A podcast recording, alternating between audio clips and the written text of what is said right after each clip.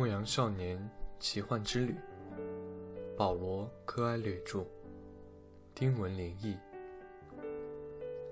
影子。炼金术士拿起一本书，那是商队中的某个人带来的。书没有封面，但可以辨认出作者的名字——奥斯卡·王尔德。在翻阅那本书的时候，他看到一篇关于水仙花的故事。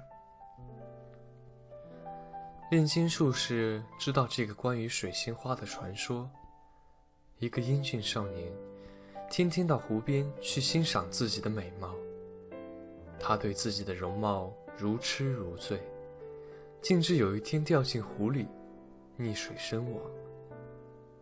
他落水的地方。长出一株鲜花，人们称之为水仙。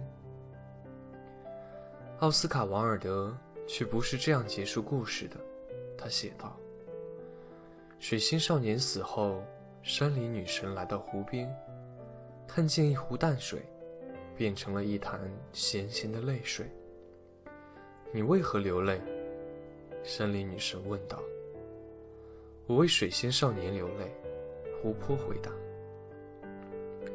你为水仙少年流泪，我们一点儿也不惊讶。”山里女神说道：“我们总是跟在他后面，在林中奔跑，但是，只有你有机会如此真切地看到他英俊的面庞。”水仙少年长得漂亮吗？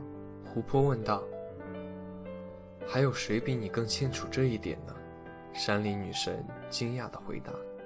他每天都在你身边啊。